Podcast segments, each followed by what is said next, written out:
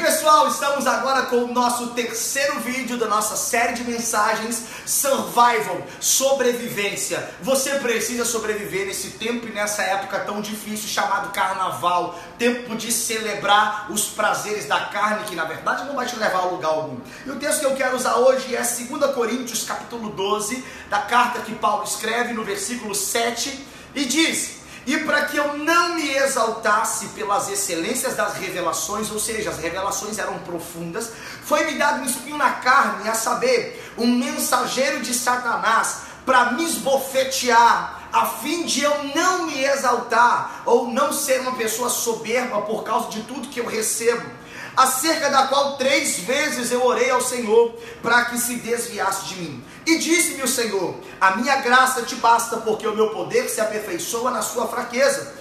De boa vontade, o apóstolo diz: Então me gloriarei nas minhas fraquezas, para que em mim habite o poder de Cristo. Pelo que sinto prazer agora nas minhas fraquezas, nas minhas injúrias, nas necessidades, nas perseguições, nas angústias, por amor a Cristo, porque quando estou fraco, então eu sou forte. Quando eu olho para esse texto e olho a vida do apóstolo Paulo, não existe na Bíblia alguém mais inciso, mais profundo em fazer aquilo que Deus colocou sobre as suas mãos. Paulo carregava dentro dele, ele faz questão de deixar exposto uma maldade de coração, um coração endurecido. E quando nós falamos sobre o mal que não queremos fazer, e esse sim acabamos fazendo, querido, uma coisa você precisa entender: você foi gerado e concebido em pecado, existe maldade dentro de você você. Muitas pessoas tentam se apresentar como pessoas boas, mas na verdade existe dentro de você maldade. Nós temos más intenções. O tempo todo a nossa mente maquina o mal. Somos pessoas depravadas. Eu fico pensando, o que seria de mim, de você, se não fosse a graça de Deus? O que seria de mim, de você, se não fosse a misericórdia do Senhor? A Bíblia fala que todos nós pecamos e destituídos estamos da glória de Deus. Muitos estão dizendo que esse é o tempo de condenação, é o tempo em que Deus está fazendo tantas coisas. Mas escuta uma coisa: Deus já está limpando a igreja há muito tempo, Jesus já está adornando a igreja há muitos séculos, queridos. A vontade de Deus, por meio da graça, é qualificar pecadores aprovados, não porque eles são dignos disso, mas pela graça de Deus, um presente que o homem não merecia, Deus colocou sobre as mãos do homem. Agora, quando nós olhamos para o sangue de Jesus, ele tem poder para qualificar e purificar o pecador e fazer desse homem ou dessa mulher alguém que é santo, lutando todos os dias contra os seus atos pecaminosos. Quando eu olho para esse texto, Paulo está dizendo que ele recebeu profundas revelações. E agora a Bíblia fala que o próprio Deus permitiu com que um espinho fosse cravado na sua carne. Quais são os seus espinhos na carne? Todos os dias você luta contra os seus pecados. Já parou para pensar o que passa na sua mente todos os dias? Você já observou quais são as intenções do seu coração? Mas você faz parte de uma igreja evangélica. Você está cantando canções evangélicas o tempo todo, canções que exaltam o nome do Senhor. Existe uma guerra cravada todos os dias dentro de você. Todos os dias você vai ter que lutar contra tudo aquilo que atormenta você por dentro.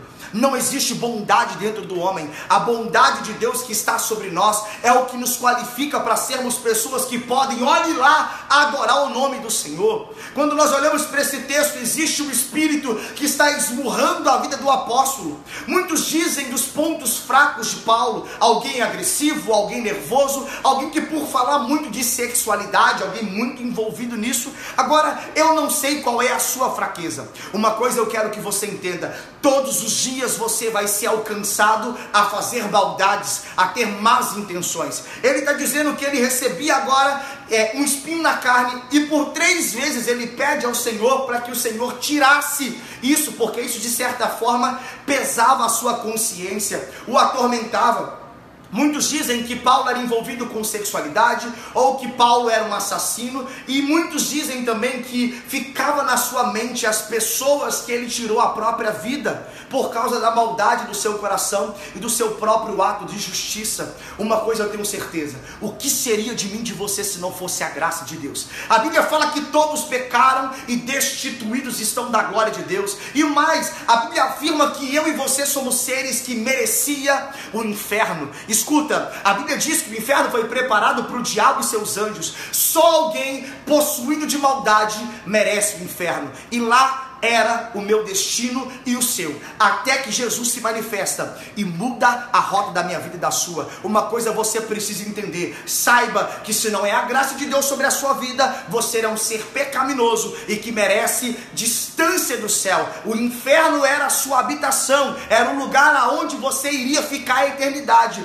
Mas Cristo, em forma de amor e presente, se manifesta para resgatar a minha vida e a sua. Nesses dias eu quero que você busque de todo o seu coração se santificar, se separe, crave os seus pés em, os seus pés em Deus, para que você toque o coração de Deus com bondade. Eu tenho certeza que você vai ser empoderado pelo Espírito Santo. Sabe essa frieza que nós sentimos por causa dos pecados que nós cometemos? Isso tudo vai mudar, isso tudo vai parar se o meu coração e o seu estiver voltado para Deus. Por isso, nesse tempo difícil, pastor, eu estou vivendo um tempo de crise por causa de pecado. Pastor, a minha vida emocional está abalada. Pastor, eu não tenho mais expectativa para olhar para a minha vida como se algo bom fosse acontecer. Escute, o que pode acontecer de bom na sua vida já aconteceu e foi na cruz do Calvário. Jesus se manifestou para resgatar você e te fazer de um pecador improvável um agente, um ministro de transformação nessa terra. Por isso, quando você sentir o cheiro das propostas da terra para que você perca